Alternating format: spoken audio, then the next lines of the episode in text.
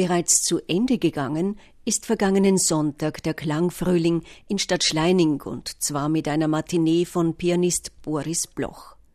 Die zwanzigste Ausgabe des Festivals hat einerseits Brücken geschlagen, andererseits war es ein Heimkommen auf die frisch renovierte Burg Schleining.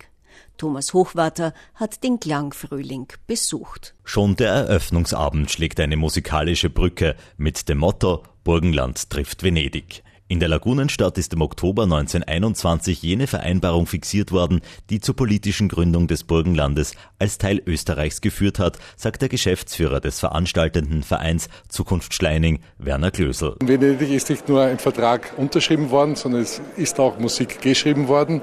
Und unter diesem Motto haben wir den heutigen äh, Tag auch gestellt, unseren ersten Tag des Klangfrühlings, unseren Eröffnungstag. Und so ist es naheliegend, dass das Ensemble Venice Baroque Strings das Eröffnungskonzert bestreitet, übrigens gleichzeitig das erste Konzert nach der Renovierung im Granarium der Burg.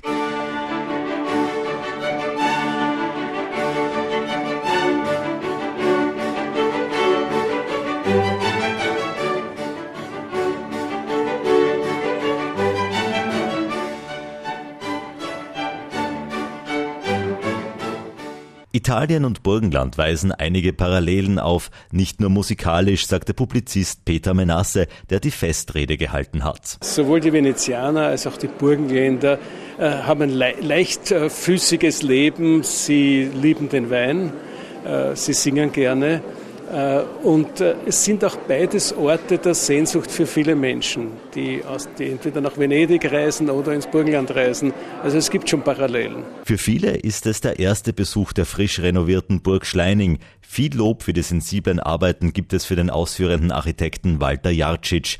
Architektur und Musik bilden nicht nur beim Klangfrühling eine Symbiose, sagt Jarcic. Wir hatten heute das Gefühl, dass wir eigentlich ein bisschen wie in Italien sitzen.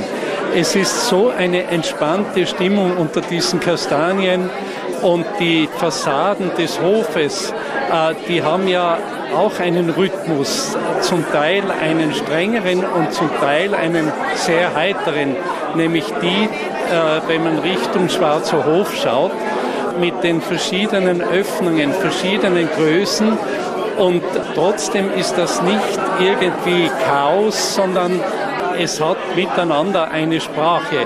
Und das ist heute auch in der Musik für mich immer wieder so herausgekommen, dass man eigentlich etwas miterlebt, was man auch in einer anderen Weise in der Architektur sieht. Und während der Architekt wohl froh darüber ist, dass die Baustelle beendet ist und die letzten Gerüste abgebaut sind, entdeckt die Oberwarter Dokumentarfilmerin Christina Schranz einen besonderen Reiz in der Baustelle. In filmischen Sequenzen zeigt sie bei der Eröffnung das Voranschreiten der Renovierungsarbeiten. Ich finde gerade so Orte, die man normalerweise nicht besucht, interessieren mich als Filmemacherin extrem. Also so Mikrokosmen zu erforschen und so mit einem Entdeckergeist. Ähm, kindlich auch diese, diese, diese Burg zu erkunden im Umbruch.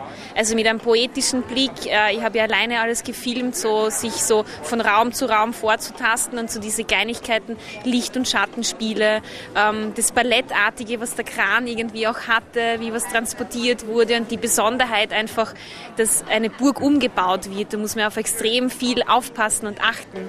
Die poetischen Filmsequenzen von Christina Schranz sind zur Musik von Intendant Gerhard Krammer entstanden. Also der Gerhard Krammer hat die Musik komponiert und mir geschickt und darauf aufbauend habe ich dann überlegt, ich habe ziemlich viel Rohmaterial gehabt, was passt dann zu den vier Stücken, das heißt vier Kurzfilme, die, die entstehen und wie kann man das dramaturgisch dann erzählen und mir war es einfach wichtig, auf die Musikinstrumente einzugehen, sodass dann ähm, die Baustelle mit der Musik eine Art Orchesterbild ergibt und alles so wie ein Uhrwerk Netzwerk eigentlich funktioniert und ineinander über, ineinander reinfließt. 100 Jahre Burgenland auf Burg Schleining und 20 Jahre Klangfrühling. 2001 von Johannes und Eduard Kutrowatz gegründet, blickt der Intendant der ersten Stunde, Eduard Kutrowatz, zufrieden auf die Entwicklung des Festivals. Es geht um etwas, was einem selbst 15 Jahre lang ein Herzensanliegen war und hier war eigentlich unsere musikalische Heimat für diesen langen Zeitraum. Und ich bin sehr glücklich und auch bewegt, dass es in eine gute Zukunft geht, in eine sehr gute Zukunft, würde ich sagen. Wir haben mit Gerhard Kramer jemanden, der einfach Erfahrung hat, der Internationalität hat, der Zukunftsvisionen hat. Er hat uns ja in diesen ersten 15 Jahren als Komponist begleitet. Wir haben viele Werke von ihm zur Urführung gebracht, die jetzt noch auch international in unserem Repertoire sind. Der Klangfrühling 2021 von Opus über Ferhan und Fersan Önder bis zum Wiener Kammerchor. Mit dieser Breite ist das Motto Fest der Vielfalt erfüllt worden. Kommendes Jahr soll das Festival Klangfrühling wieder zur gewohnten Zeit im Mai stattfinden, nämlich vom 21. bis 29. Mai 2022. Radio Burgenland extra. Jeden Donnerstag 20 Uhr auf Radio Burgenland und online auf Burgenland ORF.at.